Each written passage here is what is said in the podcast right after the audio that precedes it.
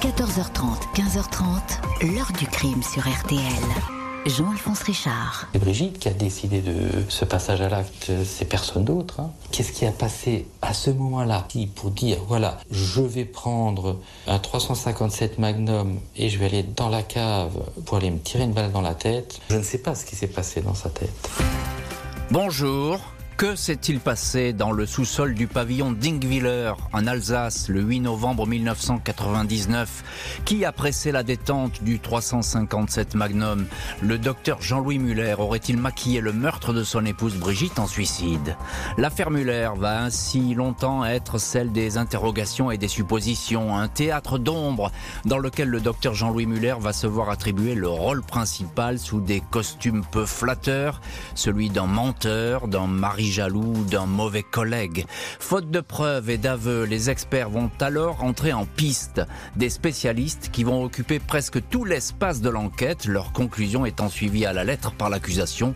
Ils vont affirmer que le suicide de la ravissante Brigitte Muller n'en était pas un et que son époux est très probablement un meurtrier. Pendant 14 ans, jusqu'à son acquittement, le docteur Muller va ainsi se retrouver dans la peau d'un personnage machiavélique, un médecin habité par la jalousie et l'exaspération qui serait passé à l'acte.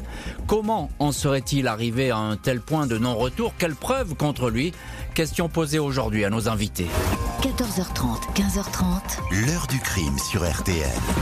Dans l'heure du crime aujourd'hui, l'affaire Jean-Louis Muller. À l'automne 1999, le nom de ce médecin qui exerce dans une paisible commune d'Alsace apparaît à la faveur d'un drame familial, le suicide de son épouse.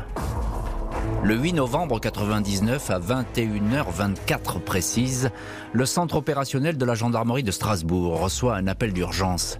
Il y a ma femme qui vient de se suicider, indique l'interlocuteur, un dénommé Jean-Louis Muller, 43 ans, médecin qui habite le village d'Ingwiller. Les gendarmes sont rapidement sur les lieux, une maison de deux étages flanquée d'une véranda et qui fait office de cabinet médical. Le corps de Brigitte Muller, 42 ans, gît sur le dos dans la cave allongée derrière une table supportant un train électrique. Elle est vêtue d'un gilet de laine bleue, d'un jean et d'une paire de sandalettes. La partie droite de la tête a été arrachée par l'impact. Dans ces constatations, le gendarme Wolfert note la présence au pied de la victime d'une arme, un revolver Ruger de calibre 357 Magnum, une arme plutôt imposante qui exige une solide prise en main. Le docteur Muller dit être rentré chez lui vers 19h40 après une consultation à l'extérieur. Il a dîné avec son épouse et leur fils Alexandre. Le deuxième fils du couple était alors à la piscine.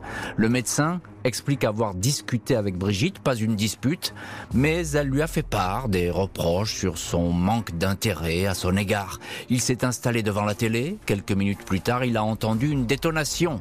Il a trouvé Brigitte sur le dos et a compris tout de suite qu'il n'y avait plus rien à faire. Il que le revolver lui appartient. Il restait enfermé dans un coffret en plastique sous le lit conjugal. La mort de Brigitte est totalement incompréhensible pour le docteur Muller. Il déclare que son épouse ne semblait pas ce soir-là préoccupée. Elle était même, dit-il, d'humeur joyeuse. Le mari raconte que Brigitte avait eu un très grave accident de cheval l'année précédente.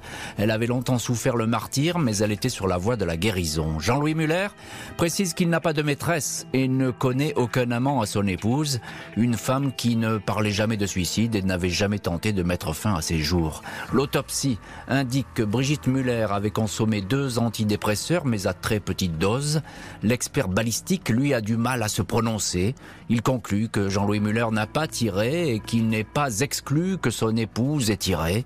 Pas d'empreinte sur l'arme ainsi que sur le coffret qui l'a renfermé. Le 21 février 2000, la procédure est classée sans suite. Il s'agit d'un malheureux suicide. 17 mars 2000, moins d'un mois après ce classement, le parquet ouvre toutefois une information pour recherche des causes de la mort. Les enquêteurs disposent effectivement de toute une série de témoignages qui ont attiré leur attention. Brigitte est décrite comme une tranquille documentaliste, une anti-candidate au suicide. Un psychothérapeute qui la suivait depuis son accident indique que rien chez elle ne laissait présager un tel, veste, un tel geste. Sa patiente n'était pas suicidaire. Les parents ne croit pas non plus à ce scénario, même si, contrairement aux apparences, tout n'allait pas pour le mieux dans le couple Muller. 15 jours avant le drame, Brigitte aurait rapporté à sa mère cette menace proférée par son mari. Si tu fais une connerie, je te descends. Il est établi que Brigitte avait depuis en moins un nouvel homme dans sa vie, Hans-Peter B. Brigitte lui avait dit que son mari ne supporterait pas qu'elle le quitte. Joël, amie d'enfance de la victime, certifie, elle, qu'elle n'était pas suicidaire, même si elle ne la savait pas très heureuse avec son mari. Deux mois avant la tragédie, Brigitte écrivait à des cousins pour leur dire qu'elle avait retrouvé la santé après son accident. Je réalise combien on peut apprécier la vie, disait-elle. Le suicide paraît alors exclu. Le 19 octobre 2000, une nouvelle information judiciaire est ouverte, cette fois pour meurtre contre X. Et on va voir ce que dissimule cette lettre X qui désigne en fait, on s'en doute, le docteur Jean-Louis Muller. On verra dans le chapitre suivant quel sort va être réservé à ce médecin de famille. Tout de suite, on reste sur cette scène euh, qui est alors une scène de suicide, qui n'est pas encore une scène de crime, et on en parle avec notre premier invité qui est en ligne dans l'heure du crime aujourd'hui. Bonjour Alain Cheval. Oui, bonjour. Merci beaucoup d'avoir accepté l'invitation de l'heure du crime et d'être euh, au téléphone en direct euh, sur RTL. Vous êtes journaliste aux dernières nouvelles d'Alsace et vous connaissez parfaitement cette affaire. Euh, Alain Cheval, dites-nous déjà qui est ce couple, les, les Muller A priori, tout va bien. C'est un couple presque de notables installé dans cette petite ville qui n'est pas très très loin de Strasbourg.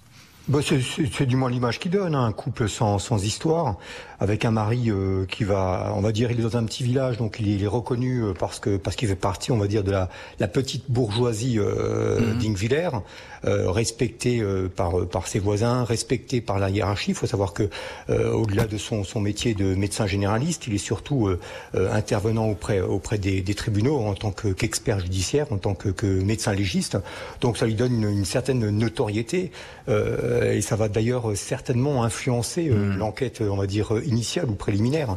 Euh, Bien. Puisque quand, on arrive chez lui, on arrive chez monsieur, monsieur Muller. C'est ça, on arrive chez, chez monsieur Muller, et c'est, vous l'avez dit hein, très, très justement, d'ailleurs c'est un, légiste, et il est même expert en balistique, il, connaît, il, se passionne pour les armes, hein. il y en a plusieurs chez lui. Tout à fait. Tout à fait. Les, les, armes, c'est un peu sa passion. Et euh, de mémoire, il me semble que dans, dans, dans, dans ses études, il avait euh, rédigé une thèse sur euh, les armes de petit calibre et euh, surtout les, les, dégâts que pouvaient causer euh, les balles de, de petit calibre, sur les effets en fait des, des, projectiles de petit calibre. c'est vrai que ça va, ça va sans doute alimenter tous les fantasmes des, des enquêteurs et, surtout des experts autour de, de, de cette, cette, cette thèse qu'il a, qu'il a rédigée Alors là, on n'a pas une arme de, petit calibre et on, retrouve également notre deuxième invité dans l'heure du crime, Dimitri Ramelot. Bonjour Dimitri. Bonjour à tous. Merci beaucoup, euh, vous aussi Dimitri, d'être en ligne dans l'heure du crime. Vous êtes euh, l'un de nos correspondants RTL dans la région Grand Est. Euh, vous connaissez parfaitement les, affaires de, police et de justice. Ce sont des dossiers que vous suivez avec assiduité et, et, avec beaucoup de sérieux. Qu'est-ce qui fait, Dimitri, à ce stade de l'enquête, je parle bien à ce stade de l'enquête, qu'est-ce qui fait hésiter les enquêteurs? Parce qu'ils mettent quand même tout de même trois mois pour conclure au suicide.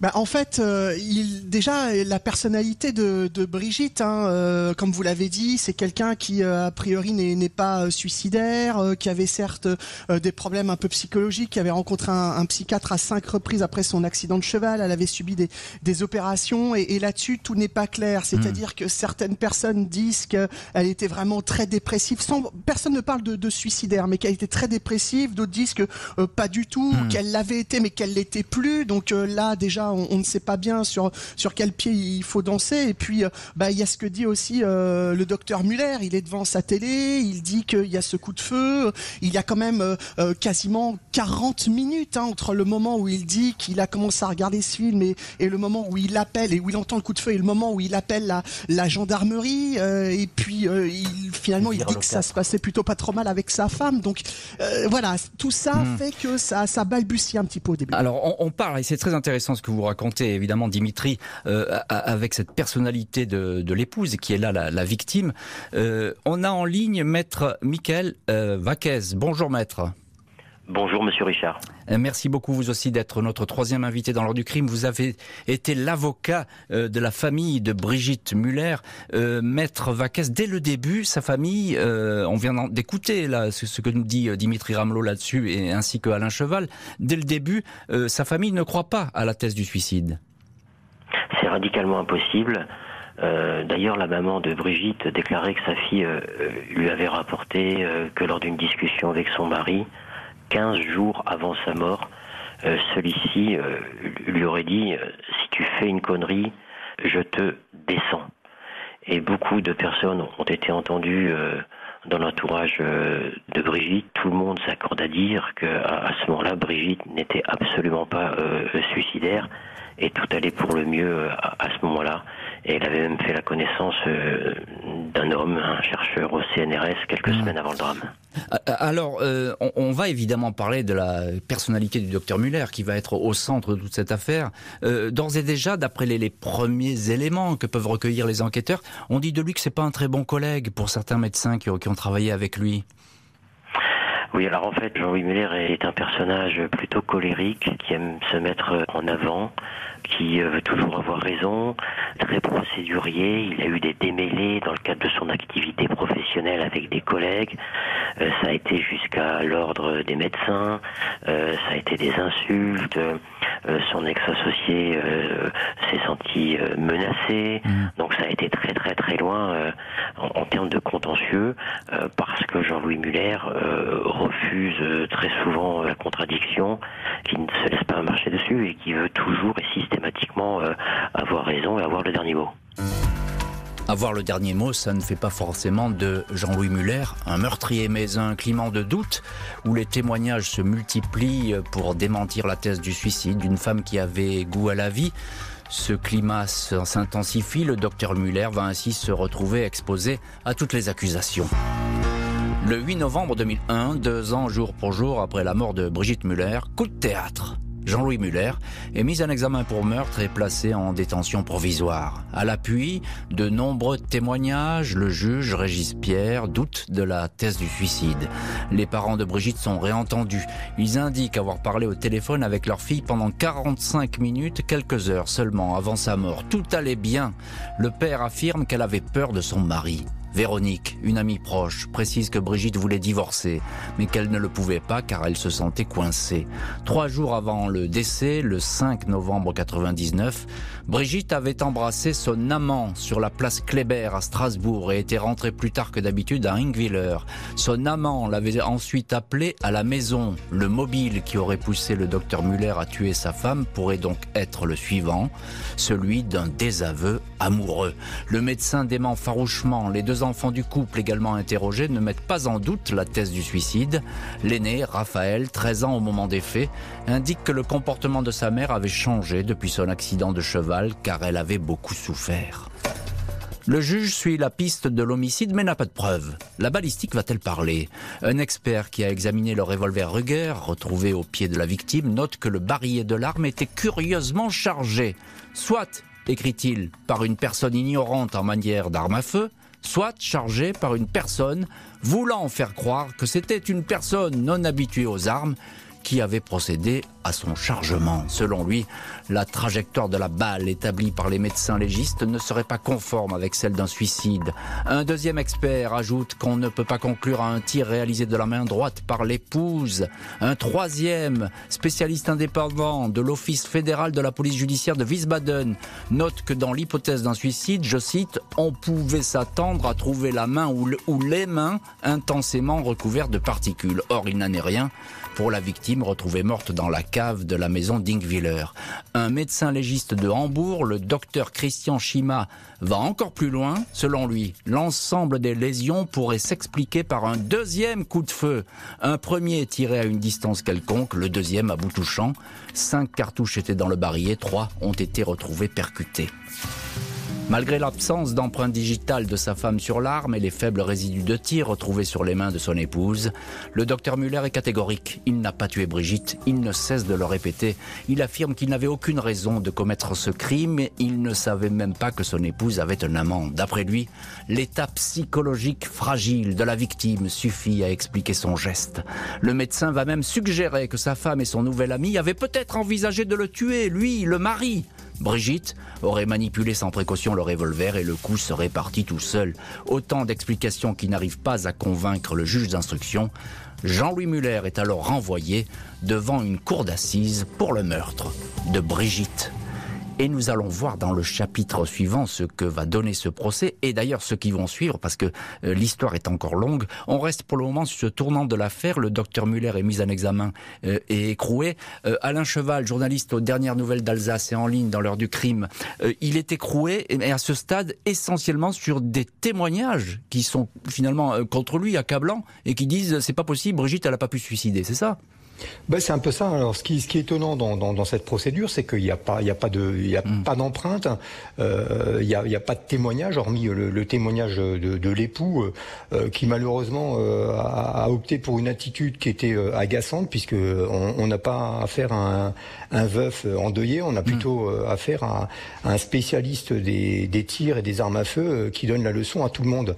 Alors c'est vrai que se retrouver aux, aux, assises avec un, un, on va pas dire un dossier vide, hein, c'est loin de là cette, cette, idée, mais avec un, un dossier où on n'a pas, on n'a pas de, de, de, témoignage direct, c'est un peu, c'est un peu voilà, dossier, dossier Alain Cheval où il n'y a pas de preuves, il n'y a pas d'aveu, hein, et il n'y a pas d'indice. Donc il y a, y, a ces, y a ces témoignages dont vous parlez, et, et, et finalement Alain Cheval, il y a aussi c'est ce mauvais profil euh, il faut l'appeler comme ça, du docteur ah, Muller. On, on peut hein. dire c'est ce qui traverse un peu toutes les procédures, c'est euh, c'est le, le, le, comportement, le visage. Euh, on parle de plusieurs visages du docteur Muller, euh, qui a un visage qui a évolué, de, de on va dire d'assise en assise, euh, puisque c'est vrai que sur le premier procès, on, a, on, on est face à quelqu'un qui décontenance, qui agace. On, le, on, va le voir ce premier procès. Hein. On va on va y venir, mais effectivement dans cette même dans cette instruction, si je puis dire, euh, il donne pas le meilleur de lui-même, Muller. Hein. Il est il est un petit peu froid, il est distant et il fait de la leçon à tout le monde. Hein, c'est ce qui bah, ressortira. Il, à tout le monde. il faut, faut, garder en tête cette, cette, explication. Par exemple, quand, quand il parle de la, la découverte du, du, du, corps de son épouse, euh, il se met à expliquer euh, les gestes qui auraient conduit à, à, à, ce, à, son suicide et il fait, une, euh, il fait le, le, médecin légiste qui est en train de, de, de découper mmh. sa femme comme s'il était en, en, plein milieu de son travail. C'est assez décontenançant à la fois pour les enquêteurs, à la fois pour, pour les magistrats. C'est une attitude qui, euh, qui, qui, agace, qui choque certainement euh, ce, ce, ce, froid. Et c'est un peu l'image qui rend euh, une personne très froide, tout très distante de tout ce qui se passe. Tout à fait. C'est ce, ce, miroir, le, le, le miroir qui, qui l'image que renvoie le miroir n'est pas la, la, la, la, meilleure pour lui. C'est le moins qu'on puisse dire. Euh, Dimitri Ramelot, je reviens vers vous, euh, correspondant RTL dans la région Grand Est, et vous connaissez bien cette histoire. Je, je, vous, je vous donne une partie difficile à traiter, Dimitri, Oula. mais vous avez l'habitude. c'est qu'il y a beaucoup de. On va pas rentrer dans les détails hein, il y, a, beaucoup d'expertises, notamment des expertises balistiques. Euh, tout ça, c'est très technique mais on a l'impression qu'elles se contredisent déjà. On est à l'instruction là, que c'est pas facile pour les, les, experts de savoir exactement euh, qui a fait quoi. Mais c'est un vrai problème. En fait, c'est pour ça que finalement cette histoire escalait très compliquée, trois procès d'assises, et, et c'est pour ça qu'on en parle aujourd'hui. C'est-à-dire qu'il y a eu euh, trois, quatre, cinq expertises mmh. euh, que, au niveau de, de, de l'arme qui a tué? Alors ça se contredit. Et puis alors les résidus de poudre, il y en a, puis il y en a plus, puis il y en a un peu, mais ça veut pas dire mmh. pour autant que euh, c'est lui qui a tiré. Mmh. Et puis, et puis euh, il peut aussi ne pas être entré dans la salle, ne pas avoir tiré, mais comme il y a eu un coup de feu quand vous pénétrez dans une salle, il peut y avoir une atmosphère polluée de poudre qui retombe sur vous au mhm. moment où vous rentrez même après coup. Donc tout ça est très compliqué et finalement euh, personne n'arrive à, à, se forger vraiment une conviction profonde sur ce qui a pu se passer. Exactement, Dimitri. Euh, pour être clair, on a là peut-être les meilleurs experts européens en matière de balistique et d'experts légistes. On va les chercher à Wiesbaden. C'est un, un, laboratoire très très important, Wiesbaden. Oui. Hein. Laboratoire de la police allemande, oh, ça plaisante pas du tout. Et on s'aperçoit que bah ils savent rien. Hein. Bah non, ils, ils ne savent pas Oui, ils ne savent pas, c'est-à-dire qu'on a les, les pontes de, de, la spécialité qui sont les, les, uns à côté des autres, qui rendent des rapports et, et ils ne sont pas d'accord. Donc, si vous voulez, il y a un moment où si les experts ne sont pas d'accord, qui peut mettre les experts d'accord? Et, voilà. et, finalement, jusqu'au bout, personne ne va y arriver. Et c'est ce qui fait qu'il y a doute pendant 14 ans. Alors, qui peut mettre les experts euh, d'accord? C'est la très très bonne question que vous posez, évidemment, Dimitri. Euh, je ne vais pas la poser tout de suite à, à, à maître Michael Vaquez, qui est l'un des avocats de la famille de Brigitte Muller et qui est, qui est en ligne avec nous. Euh, votre client, à ce moment-là, maître, qu'est-ce qu'elle qu dit, la famille? Et surtout, que dit euh, le docteur Muller dans l'instruction de ses expertises? Vous qui avez eu accès au dossier alors le docteur Muller euh, reste très sûr de lui. Euh, il nous dit euh, la chose suivante il a pu être contaminé par les résidus de tir, mmh. euh, par un effet type aérosol. C'est-à-dire que si vous euh, vous déplacez dans une pièce qui peut être exiguë, comme une cave, euh, puisque le lieu du drame a eu lieu dans, la cave, Jean-Louis Meller nous dit qu'il a pu être contaminé à ce moment-là, notamment quand il s'est rendu dans cette cave, il y avait des particules de, de, de tir qui étaient encore en suspension dans l'air, et que ces particules de tir aient, aient pu contaminer donc Jean-Louis Muller. Il y a aussi une question qui se pose, hein, c'est le, le, mobile supposé, ça serait une romance avec euh, un amant, euh, une, romance de, euh, de Brigitte Muller avec un amant. C'est une relation qui n'aurait pas supporté Oui, c'est un mari qui est possessif, c'est un mari qui est jaloux. Et il faut savoir que le jour du drame, Brigitte s'était entretenue au téléphone avec cet homme le 8 novembre 1999, quelques heures avant, avant les faits. Tout porte à croire que Jean-Louis Muller a eu connaissance à la fois euh, de cette relation, mais euh, probablement également de cette euh, liaison euh, téléphonique le jour des faits. Alain Cheval, journaliste aux dernières nouvelles d'Alsace, euh, c'est le, le, seul mobile, vous disiez tout à l'heure, il n'y a, a, effectivement pas de preuves, pas d'indices, il n'y a pas grand-chose dans ce dossier, et le, le mobile, on n'en est pas vraiment sûr non plus, quoi. C'est cette espèce de romance, de jalousie, quoi. Rien démontre qu'il qu était au courant de cette, de cette romance. En tout cas, ce qui est, ce qui est avéré, et je pense que les, les, les médecins psychiatres qui ont eu affaire à, au docteur euh, Muller disent que c'est quelqu'un qu'on ne quitte pas. Euh, dans, dans, que ce soit sentimentalement parlant ou professionnellement parlant. On sait, euh, mon confrère en a parlé tout à l'heure, qu'il euh, avait eu maille à partir avec une de ses collègues avec laquelle il s'était installé dans son cabinet.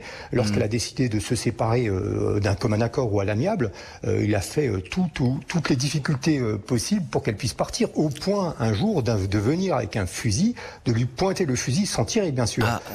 elle a eu tellement peur qu'elle a déposé plainte.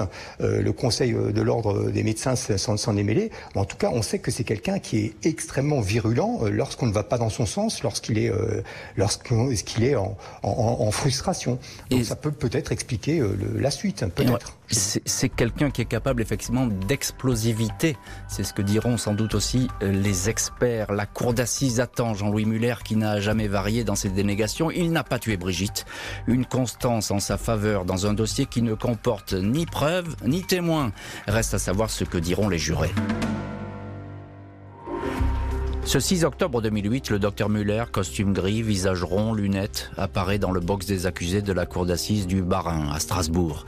L'accusé et ses avocats, à l'époque Thierry Moser, François Saint-Pierre et Pierre Schulz, avaient demandé lors de l'instruction une reconstitution du crime. En vain, cette requête, curieusement, n'a jamais été suivie des faits.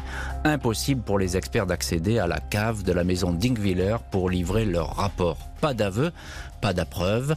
Le légiste et balisticien Christian Schima revient même sur ses conclusions, indiquant qu'il s'est sans doute trompé.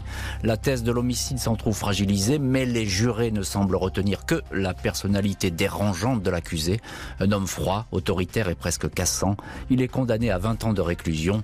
Jean-Louis Muller fait appel. Le 15 juin 2010, le docteur Muller est devant la cour d'assises d'appel du Haut-Rhin à Colmar. Après un dixième refus de reconstitution, les avocats de Muller présentent à la cour un rapport de mise en situation, une espèce de reconstitution effectuée à titre privé. La partie civile était conviée à y assister, tout comme le parquet, mais tout le monde a décliné l'invitation. Cette reconstitution parallèle, sous contrôle d'huissier, est placée sous l'autorité d'un éminent légiste suisse, le professeur Patrice Indique que le tir homicide est difficilement explicable. Présenté par un psychologue comme paranoïaque, querelleur et psychorigide, un homme qui ne supporte pas le hasard et veut tout contrôler. Jean-Louis Muller est à nouveau condamné à 20 ans de prison. Alain Cheval, journaliste aux dernières nouvelles d'Alsace. On vous retrouve dans l'heure du crime. Deux condamnations successives. Première instance et puis, puis ensuite procès en appel. Euh, et puis ce n'est pas terminé. On va, on va le voir par la suite. Euh, on a le sentiment, encore une fois, euh, que au procès, c'est un homme qui est inflexible, qui ne lâche rien. Et, et finalement, ça passe très mal, cette attitude. Oui, effectivement. Alors c'est ce que je disais tout à l'heure. Euh, mm. sur le premier procès, il est, il est bavard à souhait. Euh, il, euh, il commence à, expliquer euh, comment, comment la, la, la, le crâne de sa femme a pu exploser sous l'effet de la cartouche du 357 Magnum. C'est du plus mauvais effet. Il est glacial. c'est le légiste de sa propre femme et l'effet est désastreux. Dans le deuxième procès en appel, comme on, on lui refuse cette, cette, cette la demande de, de pouvoir visionner ou voir cette, cette reconstitution il se mure dans le silence, ça, ne fait pas les affaires de, ses avocats, et on se retrouve bah, du coup à préparer, enfin ça on ne le sait pas encore, mais on va sans doute se diriger vers un troisième procès. Mais c'est vrai que le, visage de, Muller n'a fait que qu'évoluer, pas forcément dans le dans le dans le bon sens. Alors euh, sans trop dévoiler la, suite de, l'émission, euh, c'est vrai que le, changement de l'équipe, on va dire d'avocats, euh, va être va être magique, va être radical et magique. Oui, effectivement, c'est la botte magique du docteur Muller, on peut l'appeler comme ça. Et on, on va voir pour pourquoi euh, Dimitri Ramelot, correspondant RTL dans la région euh, Grand Est, pourquoi ce, refus de reconstitution euh, C'est rare dans une affaire criminelle, vous en suivez assez pour le savoir. C'est d'autant plus important. Si si, je suis là. Ah, c'est d'autant plus important de, de s'y arrêter, euh, Jean-Alphonse, que euh, finalement cette histoire de reconstitution, euh, on va on va pas non plus dévoiler la, la fin de l'histoire, mais va être primordiale. Hein. alors pourquoi on lui refuse? Les arguments qui sont avancés, c'est d'abord que la maison a été vendue, que les lieux ont été modifiés mmh. et que on n'a pas de certitude ou de quasi-certitude sur ce qui s'est passé dans cette pièce. Et en plus, les magistrats disent non mais de toute façon, comme il nie avoir tiré, de toute façon il ne refera pas les gestes. Donc ce sont ces arguments-là qui sont avancés finalement euh, pour ne pas faire de, reconstitution, alors que effectivement ses avocats et lui-même le, réclament à, à cri. C'est des arguments un peu faibles, hein, parce qu'effectivement une reconstitution, si vous avez quelqu'un qui nie, euh, on est là pour le mettre en situation. Bon, enfin, on va pas, on va pas s'étendre là-dessus, mais ça paraît un petit peu euh, bizarre comme comme réponse. Maître Michael Vaquez, l'un des avocats de la famille de Brigitte Muller, à ces procès, les psychologues vont se déchaîner contre le docteur Muller les expertises psy euh, décrivent un homme euh, colérique qui peut s'emporter, un but de sa personne. Et puis, euh, j'aimerais surtout noter l'importance des expertises psy, peut-être pas forcément sur celle de Jean-Louis Muller, mais sur la défunte, puisqu'il y a eu quand même un travail qui a été fait là-dessus, puisque le dossier médical de la défunte a été saisi, les expertises psy nous disent que cette âme n'était pas suicidaire. Et euh, on savait tous, concernant l'expertise psy de Jean Muller, mais ça c'était pas un secret, il suffit d'entendre et de voir Jean-Louis Muller euh, s'exprimer ou se comporter pendant dix minutes pour prendre euh, pleinement connaissance de la nature du personnage. C'est-à-dire, bon ben, un homme qui sait tout sur tout le monde et qui essaie de manipuler tout le monde. Jean-Louis Muller ne veut pas en rester là. Il a saisi la Cour de cassation pour obtenir un nouveau procès. Il va obtenir gain de cause et comparaître une troisième fois aux assises. Le 21 octobre 2013, Jean-Louis Muller comparaît libre devant la cour d'assises de Meurthe-et-Moselle à Nancy. Le dossier ne comporte toujours pas d'aveu et pas de preuves matérielles. Le nouvel avocat de l'accusé, maître Éric Dupont-Moretti, parle d'une affaire extrêmement difficile. Les experts défilent en esquissant le scénario d'un crime maquillé en suicide par un mari intelligent et qui ne supportait pas que sa femme le quitte. Pourquoi le 357 Magnum ensanglanté ne portait-il aucune empreinte? Pourquoi a-t-on retrouvé davantage de résidus de poudre sur les mains du mari que sur celles de son épouse? Des impressions mais pas de cohérence, davantage de questions que de réponses. Maître Dupont-Moretti sait que le doute profite parfois à l'accusé. N'ayant pas obtenu de reconstitution, il a fait venir dans la salle d'assises la fameuse table en L qui supportait le train électrique, celle devant laquelle Brigitte a trouvé la mort. L'avocat démontre que Muller n'a pas pu tirer en se collant derrière son épouse, il aurait fait écran aux projections de sang qui maculent les murs. Il n'a pas pu tirer à distance non plus vu la configuration des lieux. Une démonstration qui hérite l'avocat général qui martèle il a tué la mère, Muller a tué la femme, il, ça mérite 20 ans de prison. mais démonstration qui fait son effet sur les neuf jurés. Le 31 octobre, le médecin est acquitté.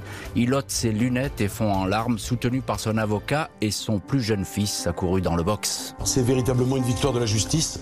J'affirme que Jean-Louis Muller est totalement innocent. Il a perdu sa réputation, sa maison, son travail, sa liberté et justice lui a été rendue. Et voilà, ça c'est Éric Dupont-Moretti, effectivement, à ce procès qui est un petit peu l'artisan de ce retournement de situation. Euh, Dimitri Ramelot, c'est incroyable, euh, c'est cette espèce de, surprise, parce que là, deux fois condamné, il est acquitté. Euh, il faut dire que le spectacle en valait la peine. Ah non, mais c'était absolument euh, incroyable. C'est-à-dire qu'Éric Dupont-Moretti, euh, bon, qui était le, maître des acquittements, hein, c'est les anciens avocats de Muller lui avaient dit il faudrait peut-être changer euh, mhm. d'équipe d'avocats. Ils l'ont même dit eux-mêmes hein, qu'il fallait qu'il change pour avoir un œil neuf. Donc Moretti arrive à, à la cour d'assises et il se transforme en ébéniste, Jean-Alphonse. C'est-à-dire qu'il sort les planches, il sort les tréteaux, il pose tout ça un ou deux jours avant. Tout le monde se dit non mais qu'est-ce qu'il fait, qu'est-ce qui se passe? Et lui, très calme, alors il avait fait monter la pression avant le procès en disant que c'était un procès très important pour lui, que la décision serait très importante. Et puis, bah, ce jour-là, il prend euh, l'espère balistique. Alors voilà, vous allez jouer Madame Muller, puis euh, après, bah, vous allez jouer le tireur. Hmm. si vous mettez là, bah, ça va pas parce que vous faites écran alors qu'il y a du sang là. Là, ça peut pas être de l'autre côté de la table puisqu'on a dit que c'était à, bout, touche, à bout portant, donc c'est pas possible. Là, ça va pas non plus parce que le pistolet serait pas là. Là, enfin, finalement, et ça marche. Euh, Eric Dupont-Moretti, ça marche. Et finalement, on comprend que finalement, enfin, il explique finalement si Muller est coupable, il aurait dû être en lévitation au-dessus de cette table. Ah oui, c'est le terme qui va employer effectivement. mais c'est un truc totalement hallucinant en fait ce qui se passe dans cette. C'était du théâtre. C'était du théâtre. C'était du pur théâtre, comme d'ailleurs souvent aux assises. Et mais en tout cas, ça fait, ça produit son effet euh, sur les jurés. Et il faut ajouter à cela, et là, je, m'adresse à Alain Cheval, journaliste aux dernières nouvelles d'Alsace, et qui, qui vous avez suivi totalement cette affaire, vous, vous aussi. Il faut ajouter à cette espèce de numéro de passe-passe de, de Éric Dupont-Moretti le fait que les experts, bah, ils n'ont pas été très convaincants cette fois. Ils sont un peu emmêlés les pinceaux, les pieds dans, dans le plat là. Mais ils font du rétropédalage, hein, ils disent qu'ils sont plus sûrs de rien. Or ça, ça, ça pompe un peu euh, l'argumentaire de l'avocat général, ça c'est une première chose. Et puis il faut surtout pas oublier qu'au sixième jour de ce troisième procès, euh, il y a aussi du rétropédalage de la part euh, du directeur d'enquête qui affirme qu'il y a deux nouveaux témoignages, ceux des gendarmes qui étaient venus en, euh, le soir de l'appel téléphonique, mmh. qui étaient venus sur place et qui se souviendraient 14 ans plus tard que le, docteur Muller serait arrivé à la porte euh, euh, mouillé, euh, il aurait pris une douche. Et donc, ça suppose qu'il se serait changé, qu'il aurait eu peut-être des traces de sang effacées, les particules de poudre.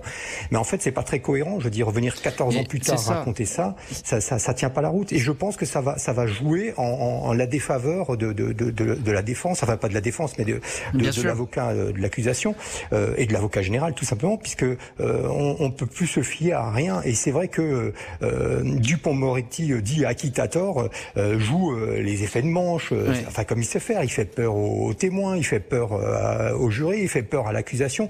C'est du spectacle, comme disait le confrère, c'est du spectacle. Exactement, c'est du spectacle et il est dans son rôle, évidemment, maître Éric Dupont-Moretti. maître Michael Vaquez, l'un des avocats de la famille de Brigitte Muller, est dans l'heure, vous êtes dans l'heure du crime aujourd'hui. Je suppose que la famille est, est abasourdie, elle va rester incrédule après ce verdict?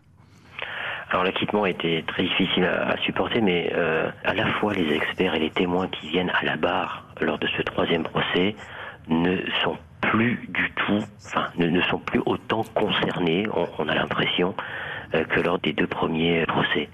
Euh, il y a moins d'impact dans, dans les auditions des uns et des autres. Et puis le ministère public euh, n'a mm. peut-être euh, pas été euh, aussi percutant lors du troisième procès que lors des, deux premiers. Si on se résume, maître, rapidement, Muller n'est donc pas un meurtrier et Brigitte était suicidaire, c'est ça? C'est ça, avec cette symbolique quand même qui, qui laisse pantois. à la fois donc Jean-Luc Muller est déclaré innocent, donc elle se suicide ou dans une salle de jeu, enfin dans une pièce de vie, c'est-à-dire dans la cave où il y avait un train électrique euh, des enfants, elle qui plaçait ses enfants euh, au-dessus de tout, euh, qui avait un amour mm. vraiment très très fort pour ses enfants. comment cette jeune femme, enfin comment cette femme aurait pu se suicider avec cette symbolique dans une salle de jeu, avec un train électrique, là où jouaient les enfants, c'est radicalement impossible. Cette fois, le docteur Muller est définitivement mis hors de cause par la justice acquittée, même s'il n'en a pas totalement fini avec les procédures, souhaitant que son image soit totalement réhabilitée. Deux ans après son acquittement, le 20 février 2015, Jean-Louis Muller, 59 ans, se voit octroyer par la Cour d'appel de Nancy 367 551 euros d'indemnisation pour les 600 jours qu'il a passés derrière les barreaux avant que la justice ne le déclare non coupable. Il réclamait plus de 2 millions d'euros. À la sortie de l'audience, il se déclare déçu par ce montant. J'ai subi 4 incarcérations, ça fait 600 jours de prison et presque 5000 jours de procédure. J'ai perdu ma clientèle, j'ai perdu ma maison, mon travail, je me retrouve à 60 ans avec plus de chômage, avec plus de chômage, plus rien du tout, témoigne-t-il alors sur RTL. Jean-Louis Muller, aujourd'hui âgé de 66 ans, n'exerce plus la profession de médecin. Il a refait sa vie et a ouvert des chambres d'hôtes dans sa région natale, l'Alsace. Il ne souhaite plus s'exprimer sur l'affaire tant que toutes les procédures ne sont pas éteintes. L'ex-docteur a en effet décidé de saisir la Cour européenne des droits de l'homme contre l'État français pour procédure abusive. Alain Cheval, journaliste aux dernières nouvelles d'Alsace, et vous avez suivi toute cette affaire pour euh, le, quotidien, le quotidien de cette euh, région Est et de cette région alsacienne. Euh, selon vous, qu'est-ce qui, qu'est-ce qui n'a pas marché dans ce dossier pour qu'il y ait finalement trois procès et des incertitudes en, en permanence? Qu'est-ce qui n'a pas fonctionné? Je, je, pense qu'initialement, c'est l'enquête euh, malheureusement des, des gendarmes hein, qui sont peut-être venus un peu avec le doigt sur la couture euh, face à, à au mmh. docteur euh, Muller. Donc et, et avec trop de avec trop de certitude, Alain, c'est ça?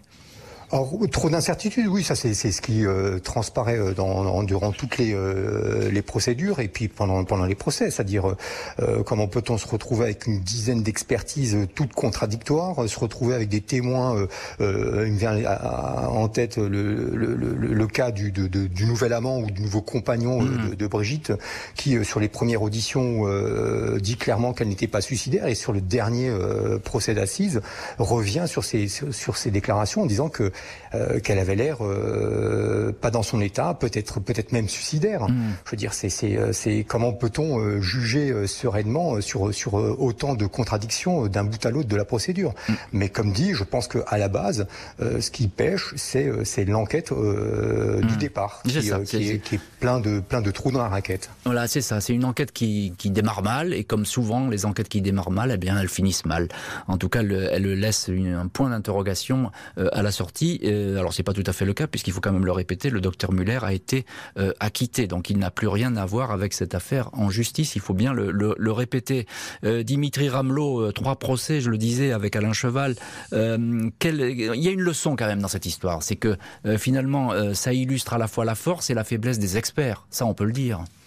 Ah mais totalement, c'est-à-dire que personne n'a jamais réussi à, se mettre euh, d'accord. Il y a effectivement une enquête des gendarmes qui commence mal, pas de perquisition, pas de saisie des, vêtements. Ils sont arrivés finalement chez quelqu'un euh, qui disait euh, donc qui disait que sa femme s'était suicidée alors qu'ils le fréquentent eux en tant que gendarme parce que hmm. lui est médecin légiste, on le rappelle. Donc bienveillance ou pas, peu importe, mais c'est vrai que c'est mal parti. Les 48 heures, premières heures sont cruciales et derrière effectivement, Jean-Alphonse vous l'avez dit, un festival de, de rapports, d'expertise contradictoires qui disent oui, ça peut être lui, mais ça peut aussi être elle. Enfin, comment veut-on que la justice avance avec ça peut être lui, mais ça peut aussi être elle. Donc finalement, bah, au bout du bout, pas de certitude. Et puis, euh, et puis, bah, cet avocat qui, se transforme en, menuisier dans la cour d'assises et qui réussit finalement à porter la, la conviction. La mise, c'est ça. Et euh, maître Michael Vaquez, avocat de, la famille de Brigitte Muller, euh, on vient d'entendre Alain Cheval puis Dimitri Ramelot avec ses erreurs commises dans le dossier. Euh, finalement, euh, c'est une affaire qui, est, on pourrait dire presque, qui n'est pas élucidée, car il n'y a pas de crime. Finalement, on ne sait pas grand-chose. Alors, c'est, n'est pas une affaire élucidée parce que, vous savez, je pense que, enfin, dans la région, mais il faut, il faut respecter la décision de justice. Mais après, il y a l'imaginaire collectif, il y a ce que les gens savent, euh, notamment dans, cette commune, euh, d'Ingvillers. Bah, personne, je dis bien personne, euh, ne croit à la thèse du suicide, hormis, euh, hormis peut-être euh, la famille de, Jean-Louis Muller. mais personne ne croit à, la thèse du, du, suicide. Alors est-ce que cette affaire est élucidée? On va dire qu'elle est élucidée sur le plan judiciaire, puisque la vérité judiciaire est celle d'un acquittement. Mais ce qui est assez étrange, c'est que dans les faits, tout le monde reste sur sa faim, puisque personne ne croit au suicide. Et donc, euh, c'est une affaire qui reste, euh, j'ai envie de dire, non élucidée dans l'imaginaire. Elle reste toujours l'affaire du docteur Muller, en un mot.